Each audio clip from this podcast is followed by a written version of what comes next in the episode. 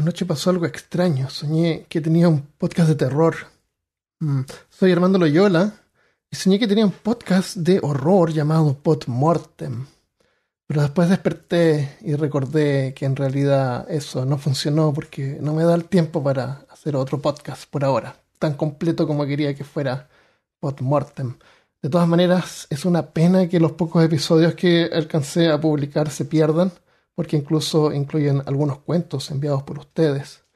Entonces, eh, ahora voy a aprovechar eso los días viernes, voy a tirar los pocos episodios de Podmortem, de Podmortem que existen en este, en este sueño. Y si les gusta, podemos eh, seguir haciendo ese tipo de cosas tal vez los días viernes. Ah, si quieren enviar comentarios puede ser al email que aparece en el episodio o a peorcaso.gmail.com. Así que aquí los dejo con el primer episodio de Podmortem. Cuando un animal mira hacia el cielo nocturno, que ve miles y miles de puntos diminutos. Luego un hombre mira hacia los mismos puntos y ve millones de estrellas, galaxias. ¿Quieres saber lo que veo yo? Estabas ahí cuando creé las estrellas.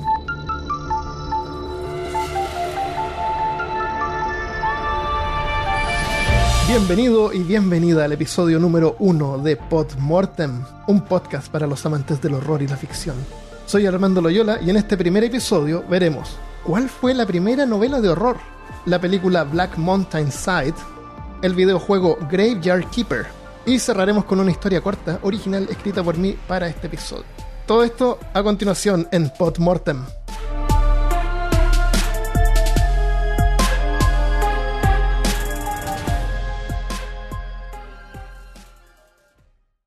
Hoy día estoy acompañado por Christian Rusinke. Desde las sombras. Bueno, este es el primer episodio de este nuevo podcast llamado Podmortem. ¡Yay! Espero que les guste el nombre, porque tengo el podmortem.com, pueden encontrarlo ahí. Y en Instagram y Twitter y el resto de los lugares por Podmortemcast. Porque Uh, estaba ocupado. O sea, estamos en el 2021, ya cuesta encontrar nombres disponibles. Eh, la, mm, eh, algunos me conocen, algunos que están escuchando seguramente nos conocen por Peor Caso y el Imaginarium. Eh, la idea de este podcast es hablar sobre un tema más definido para la gente que le gusta el horror. Y lo vamos a hacer en forma más relajada también. No estoy seguro si siempre voy a estar acompañado, pero siempre puedo contar con Cristian, ¿cierto? Sí, cuando me conviene. Entonces vamos a hablar como de un mini tema. Eh, en, este, en este caso, el primer, eh, la primera novela de horror. Y vamos a comentar películas, videojuegos, libros. Y al final quiero siempre cerrar con una historia corta de unos mil, de unas mil palabras. Y la idea es que ustedes, tú que estás escuchando, eh, nos envíes tu cuento y nosotros lo leemos al final. Super idea, me gusta. Eh, así que partamos. ¿Cuál fue la primera historia de horror jamás escrita? O sea, existía la mitología, ¿no es cierto? Por años. Sí. Nunca a nadie se le ocurrió escribir una historia con un fantasma ahí. Hasta. ¿Hasta qué año? ¿Qué, qué año crees tú que fue la primera eh, historia de horror? Hmm. Yo, yo no sé, si yo no hubiera sabido, yo hubiera dicho, no sé, eh, el año 1000 antes de Cristo, El No. año 2. el año 2. No, recién, recién en el 1764 se publicó la primera novela gótica. Ok.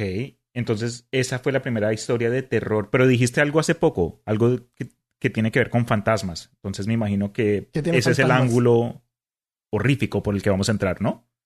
Mira, no existían novelas góticas antes de esto. Mm. Ya, novela gótica como lo entendemos ahora. La- esto apareció porque el autor, en la historia, el libro se llama, es una novela, se llama El Castillo de Otranto. Entonces, el autor le puso El Castillo de Otranto y en la segunda edición, no estoy seguro si es la edición, segunda edición o la segunda impresión, le agregó abajo una historia gótica. A Gothic. Tale, a, Gothic Story. Cuando él usó esta, este término gótico, lo que, a, a lo que se refería es que esto es bárbaro, es como salido de la Edad Media. A eso se refería con gótico. Es como antiguo, es como barbárico. Entonces, la, la idea del- de la de la historia gótica parte como una broma. ¿Y eso? Porque la idea era poner como, oye, este es un cuento de la Edad Media, de la Edad de, eh, de la de edad oscura, Vea pues. ¿ya? Entonces después salieron, eh, fue, fue copiado obviamente porque él, él le encantó su historia. Él le encantó tanto que él después eh, se hizo un castillo.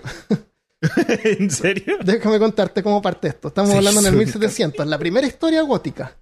El, el autor se llama eh, Horace War- Walpole, que es un escritor inglés. Horacio Guarpolo. Horacio Walpole. Walpole. Eh, Walpole, él, él cuenta que esta historia es una historia antigua. En el prefacio indica que es un, es un cuento que fue descubierto por un italiano en 1529 en la biblioteca de la antigua familia católica en el norte de Inglaterra. Según esto, ese cuento que estaba en italiano era una historia que era aún más antigua, escrita durante las cruzadas.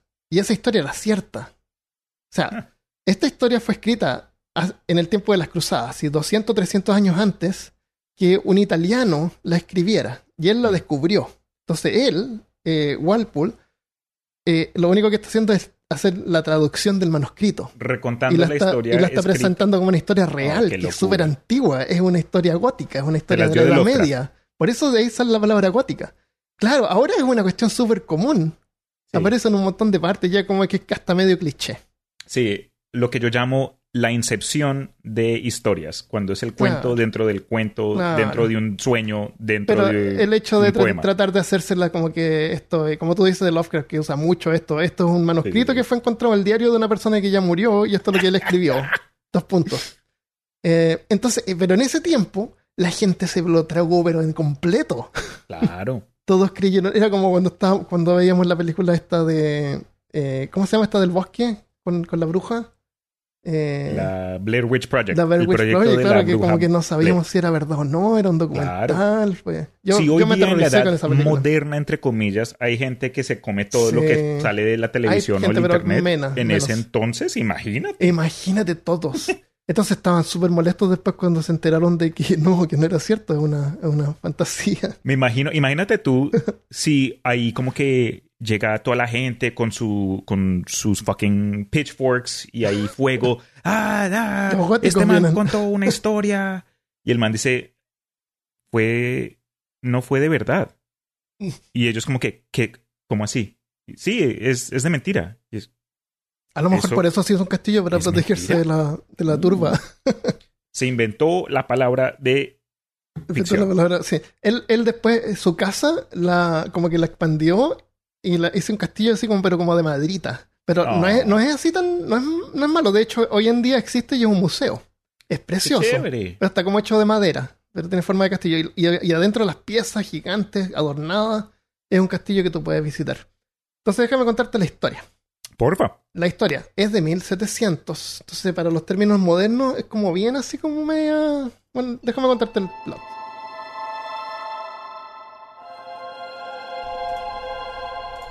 La novela cuenta la historia de Manfred, el príncipe de Orranto, que se enamora de Isabela, que es la mujer que se va a casar con su hijo heredero Conrad.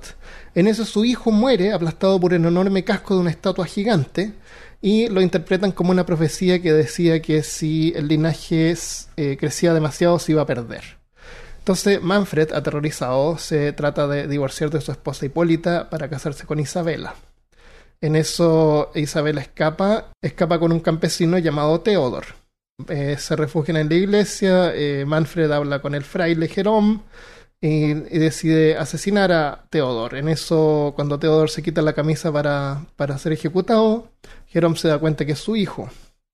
En eso suenan unas trompetas, llegan unos caballeros a caballo y eh, vienen a requerir que Isabela se case con, con el padre de ellos, Frederick, porque ellos eh, tienen, según ellos, tienen más derecho al castillo que Manfred.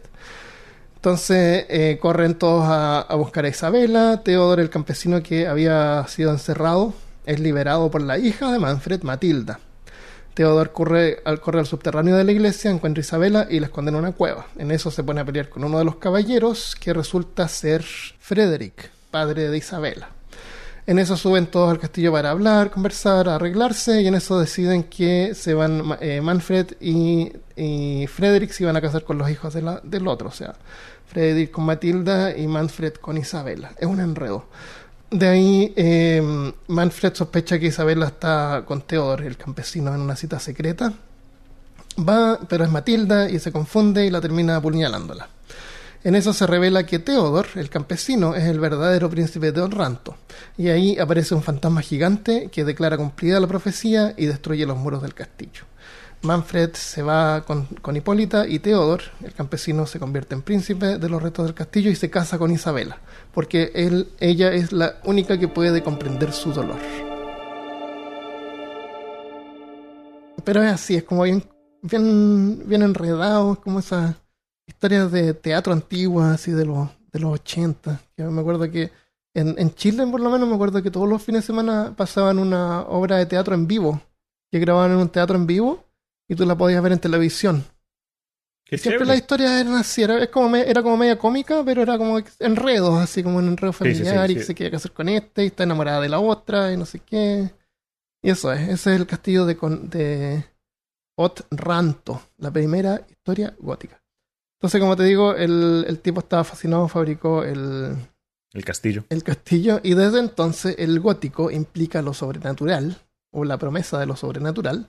A menudo implica el descubrimiento de elementos misteriosos de la antigüedad y por lo general, por lo general lleva a sus protagonistas a edificios antiguos extraños o aterradores.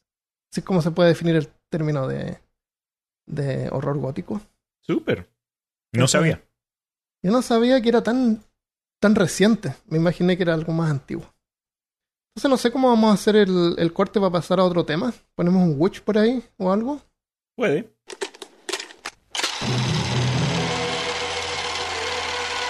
Quiero comentarte sobre una película que es reciente, del 2014. Que se llama Black Mountain Side. ¿No la has visto, me imagino? No, ni la reconozco como título. Bueno, pero tú has visto The Sink, la película La Cosa. La cosa que están en, en el hielo y descubren un, un alien, parece que, Sí. que empieza a transformar a la gente. y- Clásica. Es, una, clas- es un clásico. Me- me- la primera que me vi fue la que salió como en el 2014. Después me vi la original de George Carpenter y me di cuenta que no es la original. La original es en blanco y negro. Pero no, pero la original en blanco y negro eh, se llama La cosa de otro mundo. Mm. Esa película es diferente. Sí, no, es la misma. No es lo mismo.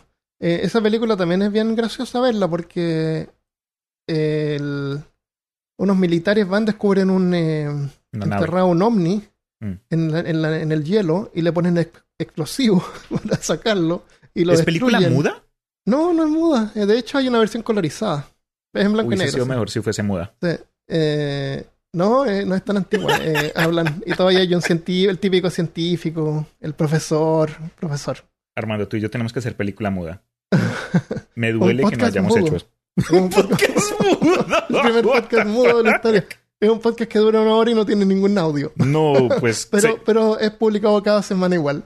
clases de seña. ¿Cómo aprender a hablar con sordomudos? Claro. En la descripción del podcast puedes leer el, la- el texto. Oh my God. Llamemos al récord Guinness a ver si nos aceptan el récord de el primer podcast mudo.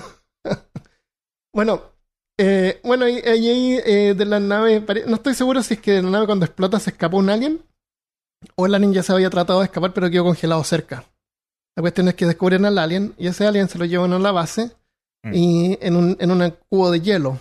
Y alguien le tira una manta eléctrica que no sabía que era eléctrica y no sabía que estaba enchufada. Y la cuestión es que derrite el hielo y ahí se escapa el alien.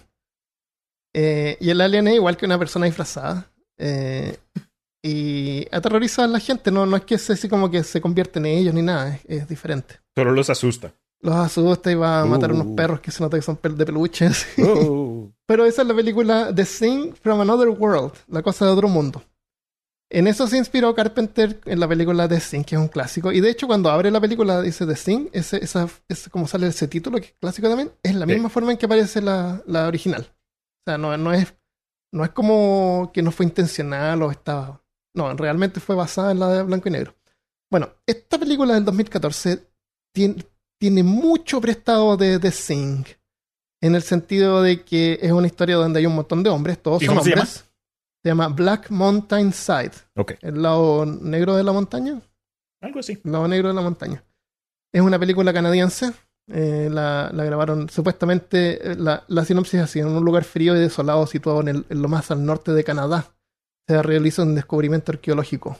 Llega un especialista el primero de noviembre, suceden cosas extrañas. Todo contacto con el mundo exterior se ha reducido. Oh. En esta película pasa mucho eso de que ponen las fechas, así como que eh, noviembre primero, noviembre. Pero si no pusieran eso, yo creo que da lo mismo. Eh, son todos hombres. Qué. La, la primera, y es un lugar súper al norte, de hecho lo grabaron ahí. eh, no tenían internet, no tenían nada, así que todo lo que necesitaban para hacer la película se lo tuvieron que llevar. Es una película no de alto presupuesto. Ok. Eh, la primera escena, que hay unos tipos hablando en una mesa, la cámara gira alrededor de la mesa. Y después de esa escena donde la cámara gira, la cámara apenas se mueve. Si es que se mueve, porque cada una de las tomas son como estáticas. No hay panning, no hay nada, están todas estáticas. Y yo creo que eso lo- funciona bien, pero me llamó la atención. Y el hecho de que me haya llamado la atención quiere decir que lo encontré raro, ¿no es cierto? No lo encontré natural. Pero a lo mejor es porque le, te da como una sensación claustrofóbica. Como que no te deja ver así a, lo- a los lados. Por ejemplo, cada vez que muestran un cuarto es siempre la misma toma, del mismo ángulo. Eh, pero funciona bien. Entonces, eh, yo soy fan de ese, de ese tipo de cosas, de que no, no sobrecargar las cosas si no es necesario. Me gustó eso. Y claro, y con bajo presupuesto uno también tiene que hacer decisiones para, pues, para que ayude con lo que sí tienes y encontrar una- un modo artístico de ambas maneras, darle un twist diferente. Claro. Entonces puede ser por eso. Eh, se ahorraron en la música porque la película tiene cero música. Cero música. Ni siquiera al final, cuando termina y pasan las letras, tiene música. Nada. Ah. No música. No hay nada de música. Diferente. No tiene ningún jump scare. Un Menos salto mal. así que te asusten. Ninguno. Excepto uno que. Como que pasa algo medio tenso y después cortan a un tipo que está cortando leña y justo cuando le pega a la, a la leña. Ajá. Pero no es como que aparece un monstruo así detrás de la puerta. Ok, ok. Eh, entonces estos tipos están ahí, eh, son arqueólogos y viene un profesor a, a ver el sitio para ver si es que les da la universidad les da más, más recursos eh, para continuar la excavación. Y resulta que descubrieron una especie de como una especie como una caja, se nota que es como una caja, un cajón medio enterrado, pero supuestamente es un monolito o algo antiguo que encontraron ahí y según ellos cuando conversan es como más antiguo que no se suponía que en, esa, en ese tiempo podrían haber habido humanos ahí. Eso es como que es, es como 10.000 años antes de que los humanos pudieran haber estado ahí. Es súper Lovecraftiana. Eh, De hecho, ganó el eh, ganó la mejor película del festival de HP Lovecraft del 2015. Ok, De Portland. chévere. Sí, sí, es Lovecraftiana. Entonces habla mucho de ese tipo de cosas que no hay, no habían personas acá, pero, pero habían. Entonces, la excavación, eh, como ellos son científicos, no se van a ensuciar las manos excavando. Hay unos nativos ahí que están excavando. Ah, ok. ¿ya? El- hay una, la- al principio de la película hay un tipo jugando un videojuego en el computador. Y eso es un homenaje a The Thing. Porque en The Thing también hay un tipo jugando en un, en un computador. Y en la película original de La Cosa de Otro Mundo hay un tipo jugando ajedrez. O sea, eso es como parte del género. Entonces en esta película está jugando el juego cuando llega el helicóptero. Y esa debe ser la toma más cara que, que hicieron el helicóptero. Que seguramente fue el mismo helicóptero que lo llevó ahí. Por. Eh, pero es efectiva, no, no, es, no es como que te hace. No, no se siente así como que es. No se siente así como una película hecha por estudiantes. La cuestión es que después em, hay un gato. Un gato tipo- eso me, me, me recordó de Alien, el gato. La- eh, lastimosamente en esta película, tristemente, el gato muere rápidamente. Ay, no. Lo encuentran, lo encuentran muerto al frente del monolito. Es como que alguien lo sacrificó ahí, algún dios antiguo. Tan, tan, tan. Y en eso se, se arrancan los nativos, porque les da miedo y, y, y ahí empiezan a pasar cosas raras, empiezan, y es- es- empiezan a perder la cordura. Empiezan a escuchar ser. voces, claro, empiezan a escuchar voces que después resulta ser como la voz de un dios, que les empieza a decir cosas que maten a los demás y se empiezan a matar. No hay eh, body horror que se llama cuando de, como en la, de, la película de Sing, excepto en una, el primero que se enferma, se enferma y le empiezan a salir como cosas en el brazo, así como que se le mueven. ¿Como ¿Pollas? como ampollas que se inflan y se desinflan Ah. por todo el brazo. Entonces le agarran el brazo y, y había un médico. Ahí hacen lo que, lo que cualquier médico y cualquier persona haría rápidamente, pescar un hacha y cortarle el brazo ahí mismo al tiro. Como debe ser. Yo pensé, no sé, pues le hacen un corte, sacar lo que está dentro moviéndose. No, se lo van y le cortan el brazo. Doc, me, me duele el dedo. Ah, ok, no, todo bien. el dedo, claro. la prognosis perfecta. Brazo entero. Eso, cada vez que van a hablar con el doctor, el doctor le pregunta si han dormido y les da unas pastillas para. Y como que está mirando todo, todo contento. Sí. ¿Dormiste bien? Ah, ¿Dormiste oh, sí, dormí. Y agarra el hacha. ¿Te duele algo? Claro. Ah, no. Bueno, la cuestión es que después de, de, de más cosas raras que pasan, eh, las personas empiezan a enloquecer y empiezan a. y muestran ahí a una criatura que es como, como este dios. Y este dios está representado como una. como una especie. es- eh, no es una especie, es un venado parado. Como imagínate un venado de pie, así como parado en dos patas. Ok. Como imagínate tratando de agarrar una, una fruta en un árbol, así como sí, parado. sí. Eso, es. pero lo muestran así como poquito al principio, lejos, uno no distingue qué lo que es y se ve como medio creepy. Cuando lo muestran de cerca les habla a las personas, pero no mueve la boca. De hecho, no creo que ni Uh, siquiera sea... eh, pareciera que fuera una escultura que ponen. Ah, un maniquí. Es como, es como mental, es como que no sé si será verdad o ellos están perdiendo la cordura. Entonces, bueno, se empiezan a matar unos a otros. Cual tipo de la película de Sign, nadie confía en el, en otro más, en, en el otro. Y no quiero contar el final de las películas que, que comentemos acá para que la vean.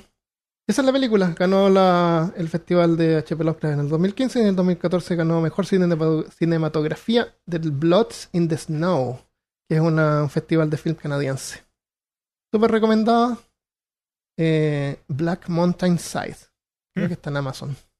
Y eso, eso me da pena en el sentido de que no, nunca he escuchado de ella ni ese evento de cine canadiense.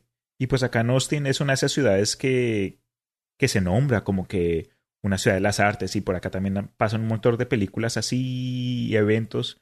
Me dan ganas es de, de meterme a eso, como que involucrarme al sentido de que la próxima vez que hagamos un episodio de este tipo yo te puedo decir a ti, ah, una nueva película nueva, Eso. desconocida, Eh, Bueno, de cada. terror. eh, mira, hay un montón de festivales de cine de terror que Mm. nosotros podríamos listar, revisar y saber cuándo están ocurriendo, porque ahora con esta cuestión de la pandemia, del COVID, de más que están haciéndolo en línea.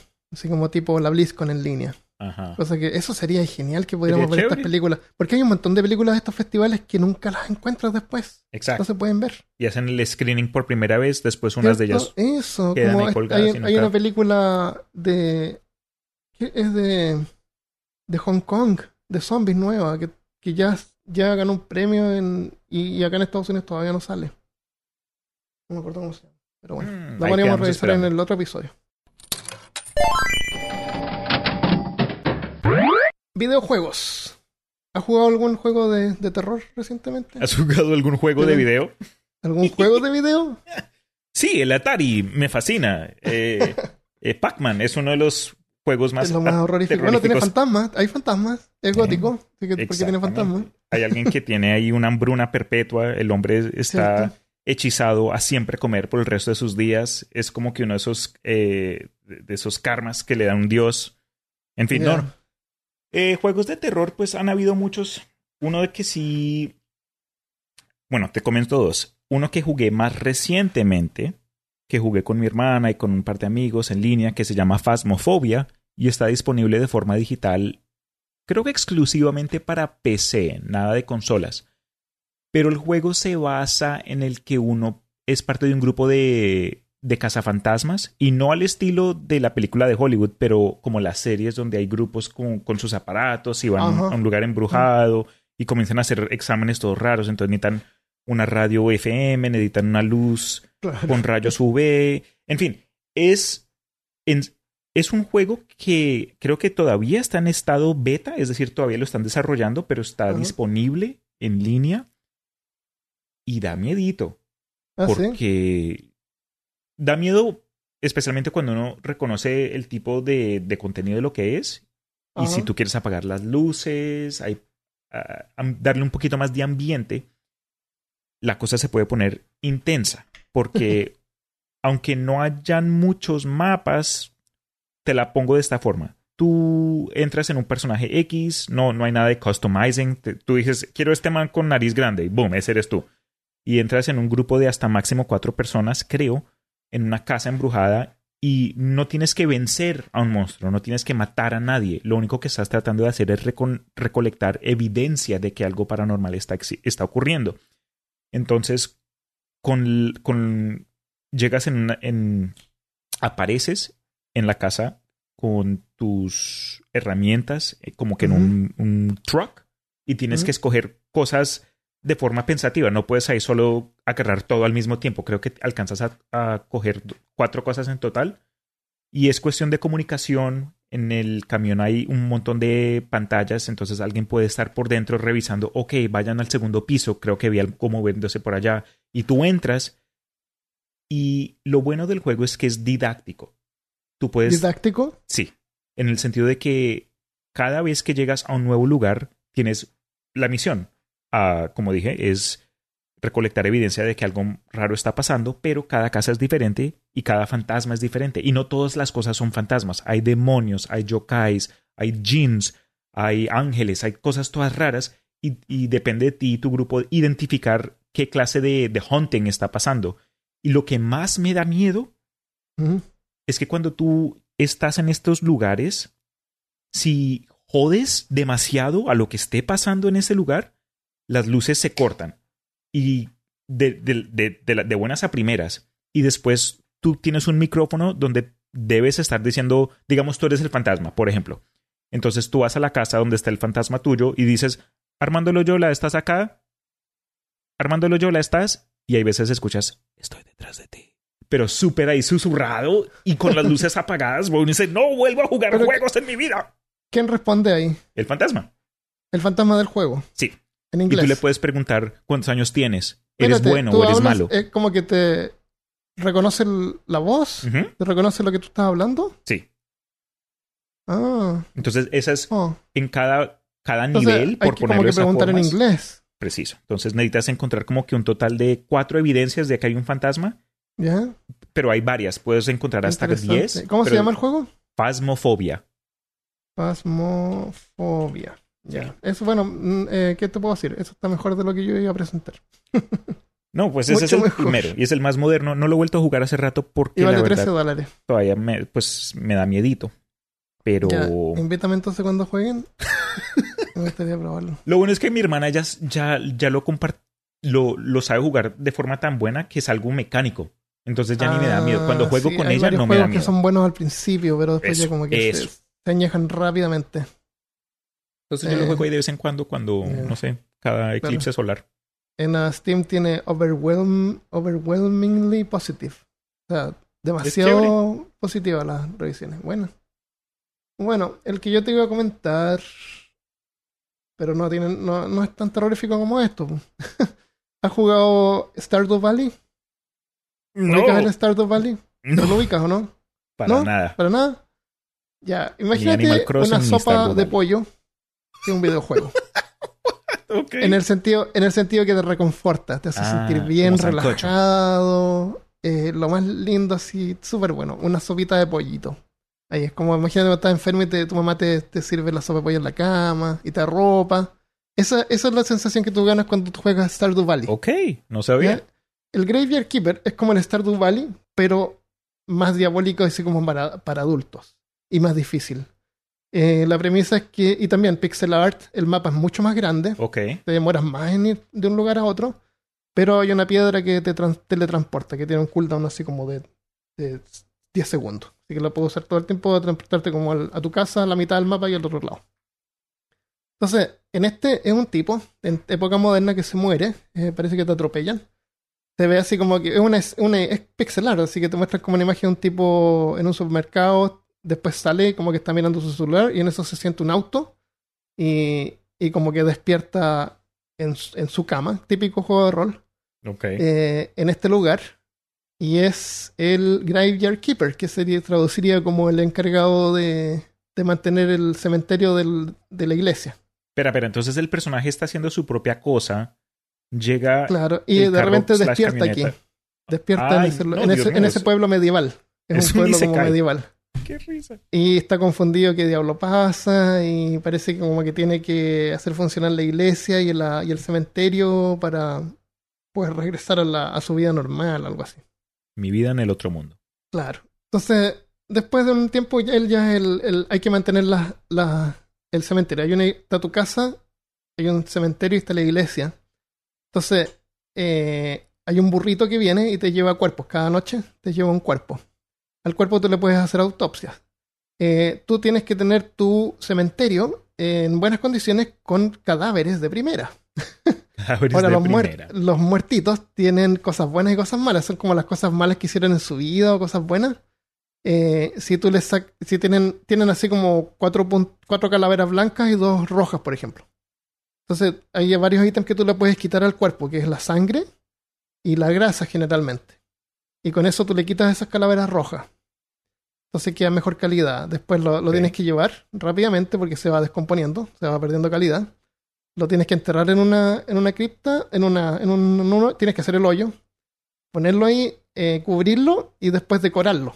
Decorarlo al principio con madera y después con piedra, para que suba su ranking. Entonces después tú tienes un montón de, de, crip- de, de tumbas, cada una tiene diferente puntaje y va subiéndole el valor a tu cementerio. Después la... Y, y la historia se pone complicada porque tú puedes sacarle carne a los cuer- cuerpos y venderla Mm. en el pueblo. Uy, me dio hambre. Pero el tipo te dice, no, tiene que, tiene que tener el sello de aprobación porque está, para ver que, que es real. Pero le dice, yo no tengo sello. Bueno, habla con tal tipo y a lo mejor te vende un sello, sí. Ya, eh, ¿y quién sabe sobre este tipo? Ah, esta niña que viene los días, tiene seis días este juego. Y cada día aparece un personaje diferente. Esta niña que viene a cantar acá estos días eh, sabe sobre este tipo, así que pregúntale a ella. Ya esperas al día, vas a hablar con ella, te dice, yo no voy a hablar contigo y no quiere hablar contigo. Después tú te vas y aparece un tipo que es un poeta y dice, yo te voy a ayudar a que ella te hable, tienes que darle un poema. Hmm. Ya, genial. Eh, pero necesito papel, papel y tinta. ¿Y quién diablos vende papel y tinta? Ah, yo le compraba al astrólogo, que aparece en estos días. Hay un día a la semana que eh, cada día son 10 minutos, así que una hora se puede demorar en que aparezca el, Cada día son 10 minutos. el tipo. Ya, tiene que ir a comprar el papel a este tipo. Así que ya vas a comprar el papel y te das cuenta que el papel es carísimo. no puedes comprarle papel. Ah, después seguí jugando y es súper complicado así, es como que no, nada es fácil. Eh, eh, tampoco el juego te explica nada cómo hacer nada, entonces tú tienes que jugar con la Wikipedia al lado, con tu computador y buscando cómo diablo hacer esto. Ya, Sí. ahora quieren vino. ¿De dónde saco vino? Hay que hacer algo con las viñas y plantar eh, uva y hay que hacer todo. Entonces, si te gusta ese tipo de juego, eh, este juego te va a fascinar. Es un, es un juego que es como súper adictivo, Mm. no tiene ningún respeto por tu tiempo. ¿Ya? Cero respeto por tu tiempo. Ahora, yo me liberé de este juego porque en una parte me metí a un calabozo y se colgó. ¿Y se te perdió el Es- progreso? graba, graba solamente cuando. Ah, tú pierdes energía y para recuperarla tienes que ir a dormir o comer. Tienes que hacer comida. Ok, ok. Eh, entonces tú recuperas cuando duermes. Y cuando tú despiertas, ahí el juego graba. Entonces, si tú la cagaste, por ejemplo, durante el día, hiciste algo que no debiste, vendiste algo por error, tú puedes reiniciarlo y vas a partir desde el momento en que despertaste ese día. Mm, ya veo. Entonces, pero pueden hacer, puedes haber hecho hartas cosas importantes durante el día y si se te cuelga el juego Sí, es una sí, pena. sí.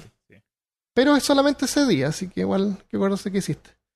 Pero ahí se colgó el juego y dije, ya no voy a jugar hasta que lo parchen. Y está ahí, parpadeaste. Y por lo que, y por lo que vi, ha estado así como dos meses. Eh, alguien, algunos eh, recomiendan que para que no se cuelguen las criptas, que es como los calabozos, Ajá. que parece que hay combate, eh, hay que como que reiniciarlo y ir al tiro ahí, sin haber hecho cosas antes. Y, y ahí no se cuelga cuando sales. Y yo me metí a ver y dije, ya, pero yo no voy a hacer esto ahora. Y me salí y ahí se me colgó. ¿Sabes lo que tienes que hacer, Armando? Mm, Tienes que No mandar un ticket. ¿Cierto? Oye, ¿tú sabes cómo es Nintendo sobre ese tipo de cosas? ¿Que descuento o, re- o reembolso?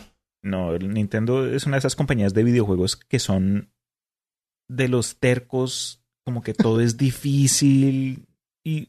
¡Ugh! no. Ya, no. pero yo compré un juego para la Nintendo Switch que tiene latencia. No puedo jugarlo porque es de plataforma y cuando tú vas a sal- tienes que saltar justo en una parte y no salta a tiempo, entonces te pasas cayendo y te mueres. Dije ya, eh, lo voy a conectar al control con un cable, igual tiene ¿Igual? latencia. Sí, entonces jugarlo con el televisor no, no funciona. Uh. Igual con el cable, conectado con cable. Ahora el cable que le conecté lo tuve que poner como dos extensiones. porque. No, eh, pero tenía latencia, entonces no puedo jugarlo. Así que miré en la página y había una forma de contactarlos por chat. ¿Y cómo te Entonces, fue? no te dan reembolso por un juego que no te guste. Pero mi premisa es que yo no lo puedo jugar porque está, está fallando. Y, y una niña me habló y me dijo, vamos a ver qué podemos hacer y no sé qué. Y después me dijo, no, eh, no. No. podemos hacer nada, pero, eh, pero contacta este número, a lo mejor pueden hacer algo. Supongo que es por ayuda técnica. Pero entonces no me dio el re- no me reembolsó el juego. ¿Una niña? ¿Ya? ¿Es que están contratando a niños? No, Una, ni- los una, mal. una, una joven, una mujer. Una- Pero, pero misteriosamente me aparecieron como 30 dólares de crédito What? en mi cuenta. Sí. Entonces como que me lo reembolsaron. No, te lo, no, no me lo reembolsaron, pero me devolvieron el dinero. De pronto le y no me caíste quitaron bien. el juego. A lo mejor fui- usé, todas mis gente. habilidades de haber habiendo trabajado en servicio al cliente. Puede ser. Usé todos los encantos para no hostigarla Le dijiste, y "Hola". se la sentí relajada. Le dijiste, Le dije, dame "Hola, mi ¿cómo- dinero. Espero que estés teniendo un día excelente. Oye, ¿cómo estás el día de hoy? ¿Cómo ¿Cómo, se llama hoy? tu nombre? Yo me... ¡Qué loco! Así que no me reembolsaron el juego, pero me aparecieron ahí unos créditos misteriosos. Decir? misterios. Y con eso me compré el Graveyard Keeper, que me mantuvo ocupado y hipnotizado. Porque es un juego de este tipo de juego que como que odias que te guste. Pero eso es, Graveyard Keeper. Y como se llama el que tú eh, sugeriste, se llama eh, Phantasm... Fasmofobia.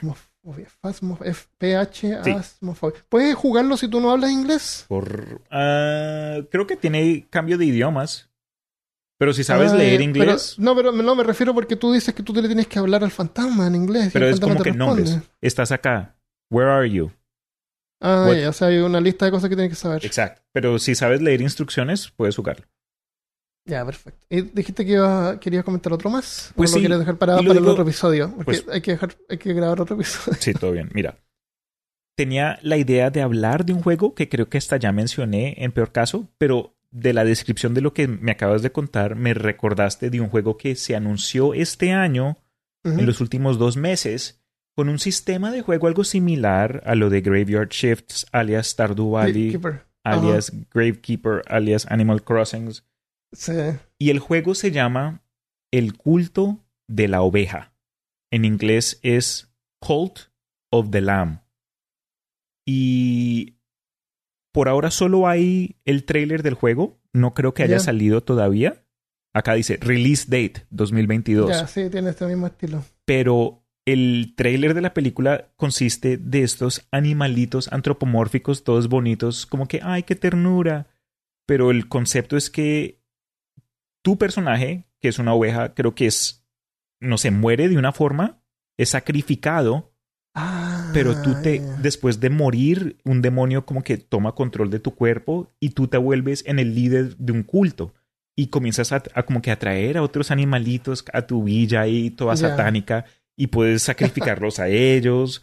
Puedes, eh, ¿sabes? Se, se ve súper loco. No lo he jugado. bien. No Estoy conozco mucho de ello, pero va a tener jugo. Sí, tiene un estilo bueno, es como 2D, pero, pero texturas en tres trimes, tiene buenos efectos. Ya, bueno, eh, Cult of the Lamp. Y mm, sacrifícate en el 2022, dice. no, pues qué invitación. Sí, así que vamos a tener que esperar para sacrificarnos. Dice la primera parte en la descripción en línea, dice, inicia tu propio culto en una tierra lleno de profetas falsos. Bueno, sí, es la misma premisa. En este juego también, como te digo, hay una iglesia que tú después, una vez a la semana, tienes que hacer una misa en la iglesia, pero es como para ganar dinero. Entonces Mm. tienes que adornar la iglesia, poner más bancos para que haya más gente. Y, y te dan puntos de fe que te puedes gastar en otras cosas de después. Y, y- pero te requiere un montón de tiempo. Cada vez que hay una misa tienes que ir a ponerle velas y tienes que hacer las velas y tienes que encontrar eh, velas cera de abeja. Y las abejas te dan miel y a veces te dan cera. Y generalmente no, y hay como cuatro colmenas que puedes recolectar cada dos días y si no tienes que comprar la cera, eh, es así. Y no le puedes hacer la- eh, Eh, con la cera de los hacer oídos de vela- los muertos. Sí, puedes hacer vela con la, con la grasa. Con la grasa, los muertos puedes hacer velas. Y con la gusta. sangre también la puedes hacer cosas. Y, sí, es como bien así. La gráfica igual es como bien no hay, no hay, no hay sangre ni se ven cuerpos abiertos, pero sacas partes, sacar la calavera, sacar los huesos. Ok. Eh, cuando, el, cuando el cuerpo es de mala calidad lo tiras a un río, después lo puedes quemar, cremar. Y por cada cuerpo que entregas te dan un certificado que lo vendes y así ganas dinero. Eso. Así que hartas cosas. Ya suena chévere, man. Eh, No lo he jugado, no sé si lo jugaré, pero me interesaría verte a ti jugándolo. Pero te recomiendo que veas el, el Stardew Valley, porque ese juego es, es- yo creo que te va a gustar. Es bueno.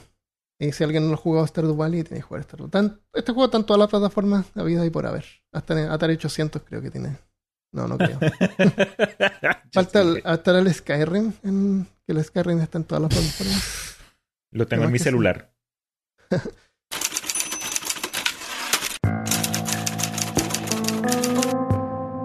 Vamos a cerrar este episodio con un cuento. Y me encantaría hacerlo en cada episodio con cuentos de ustedes. Si tienes un cuento de unas mil palabras, puedes enviarlo a podmortemcast.gmail.com podmortemcast.gmail.com y con mucho gusto lo leeré. Este lo escribí yo para este primer episodio de Podmortem y se llama El león de la montaña. Kelly estaba en la sala de clases de ciencia en el primer año de secundaria.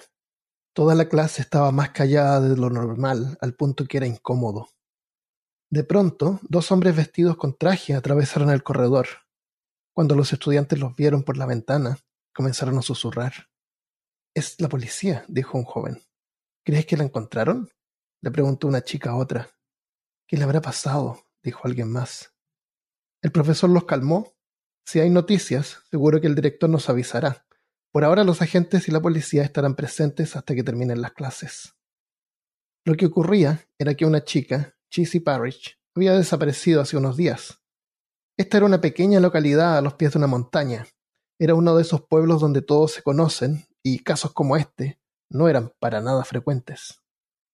Fue un león, exclamó aquel en voz alta.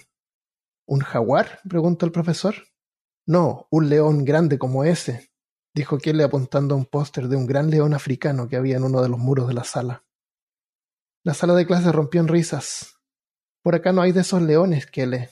Los más grandes son los jaguares, hablando ahora la clase, y rara vez atacan a la gente, y menos adultos, no son tan grandes como un león africano.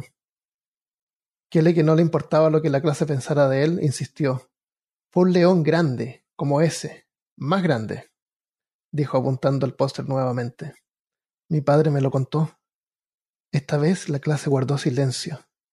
Kelly, como varios de los estudiantes de esa remota localidad, eran descendientes de nativos, y el padre de Kelly era un respetado líder de un clan. Cuando Kelly llegó a casa esa tarde, vio que otros miembros del clan estaban hablando en la sala junto a su padre. Estaban usando lenguaje nativo, y aunque Kelly no era experto, pudo entender varias palabras para enlazar algunas ideas de lo que estaban diciendo. Hablaron sobre un temblor que había ocurrido días antes, y de una cueva, de algo así como un habitante, no, la palabra era como prisionero, que había escapado. Discutieron sobre sellar la cueva esa misma noche. La palabra dinamita se oyó entre medio. le pensó que si el león había raptado a Chisi y estaba en esa cueva, si es que estaba todavía con vida, quedaría ahora sepultada. Por lo que escuchó no había ninguna intención de investigar, solo de dinamitar la entrada. Así que decidió ir él mismo a rescatarla. Llamó a su mejor amigo, pero éste desistió ayudarle, y Kelly no lo culpó. Todo el pueblo estaba aterrado. En una mochila tiró una linterna, una botella de agua y un cuchillo. Todavía no era de noche, la cueva no quedaba tan lejos, tenía varias horas de ventaja. La cueva y toda la montaña alrededor era un sitio sagrado para su tribu. Estaba prohibido entrar en esa cueva y los mayores solo la usaban en algunos rituales a los que Kele no se le permitía participar todavía. Llegando a un claro, vio la cueva que le invitaba a ser devorado. La entrada era angosta y alta, casi parecía que la roca había sido tallada por un gigante. Kele continuó caminando dentro de la cueva, con cuidado de no hacer mucho ruido. Sus mocasinas de cuero ayudaban, aunque la luz de su linterna lo delataría si había algo dentro. A la luz de la linterna pudo ver el fondo de la cueva. Ahí no había mucho. Por todo lo largo de la pared habían pintadas algunas figuras y en el suelo habían rastros de cosas que parecían haber sido hechas en algún momento con cuero, madera y restos de animales. De pronto notó a un costado una grieta que no había visto antes. Mirando hacia adentro, la cueva continuaba. Se adentró por el corredor caminando por varios minutos. Notó que había también pinturas rupestres, y mientras más se adentraba por la garganta de la cueva, las pinturas eran reemplazadas por tallados que gracias a la luz de la linterna, con cada paso, cobraban vida, proyectando en las sombras cosas extraordinarias. Unos hombres venían cargando una gran arca o jaula. Luego otros más pequeños eran atacados por un... Kelly se detuvo para mirar eso más de cerca. Parecía un león, pero imposible. Era demasiado grande. Y las figuras de las personas demasiado pequeñas. ¿Serían simios, tal vez? Pero no, eran personas. En el tallado se veía claramente que vestían atuendos ancestrales familiares para Kele. Entonces los otros hombres eran gigantes, pensó. Continuó caminando y vio cómo los gigantes descendían y luchaban con un monstruo que finalmente enterraban en la cueva. El corredor estaba llegando al final. En un último tallado se veía un gigante arrodillado frente a un hombre. Le estaba dando algo, algo como un símbolo. que le se sorprendió. Era el símbolo de su tribu. El mismo símbolo se repetía sobre un gran pórtico al final del corredor. Dentro, la linterna ya no alcanzaba a iluminar. El fondo de esa cámara debía haber estado demasiado lejos. Kelly se adentró en la oscuridad. El lugar olía horrible. Sin duda era el cubil de alguna bestia. A través de sus mocasines sintió que la textura del piso cambiaba. Se volvía más blando y luego un poco pegajoso. Fue ahí cuando frente a él vio una pila de esa asquerosa mucosidad que envolvía a la chica perdida. Despejando su rostro, la movió. Chise, despierta, despierta. La chica recuperó la conciencia. Su expresión de consuelo al ver que estaba siendo rescatada rápidamente se transformó en terror cuando alzó la vista. Que le escuchó un gruñido y se giró. Había una enorme criatura frente a él. Tenía dientes afilados y una piel seca y escamosa. De su cabeza se desprendían varios apéndices gruesos a modo de rastas que coronaban la cabeza de la criatura, haciéndola parecer la melena de un león al menos desde lejos. El monstruo escupió más de ese limo y que le perdió la conciencia. Despertó al rato con la voz de Chisi. Chisi, tenemos que salir de aquí rápido. Van a dinamitar esta cueva, le dijo, sin saber cuánto tiempo les quedaba. La cueva podía ser ahora dinamitada en cualquier segundo. Con un gran esfuerzo logró sacar su cuchillo y de a poco logró liberarse de la gelatina. Luego liberó a Chisi y salieron los dos corriendo. Estaban llegando al corredor cuando escucharon un alarido del monstruo haciendo eco por toda la cueva. Debe haber descubierto que escapamos, dijo Chise agitada. Sabiendo que ahora les estaría buscando, trataron de correr más rápido hasta que lograron llegar a la entrada. Había cargas de dinamita por todas partes, y afuera de la boca de la cueva se podían ver luces de automóviles. Había gente ahí. Saliendo de la cueva, un grupo de hombres los recibió, que gritó Viene tras de nosotros. Un gran rugido se escuchó desde el interior. ¡Detonación ahora! gritó el padre de Kele, y casi inmediatamente una gran explosión hizo eco por toda la montaña. Kele y Chisi se cubrieron con una manta cuando una nube de polvo salió proyectada, dejando detrás solo el sonido de rocas apilándose, donde antes había estado la boca de la cueva, que ahora había sido sellada. Lo que ocurrió ese día quedó solamente entre los miembros de la tribu. Pero tal como una leyenda urbana, desde entonces los jóvenes de la secundaria aseguran que por las montañas a veces se puede escuchar un rugido subterráneo.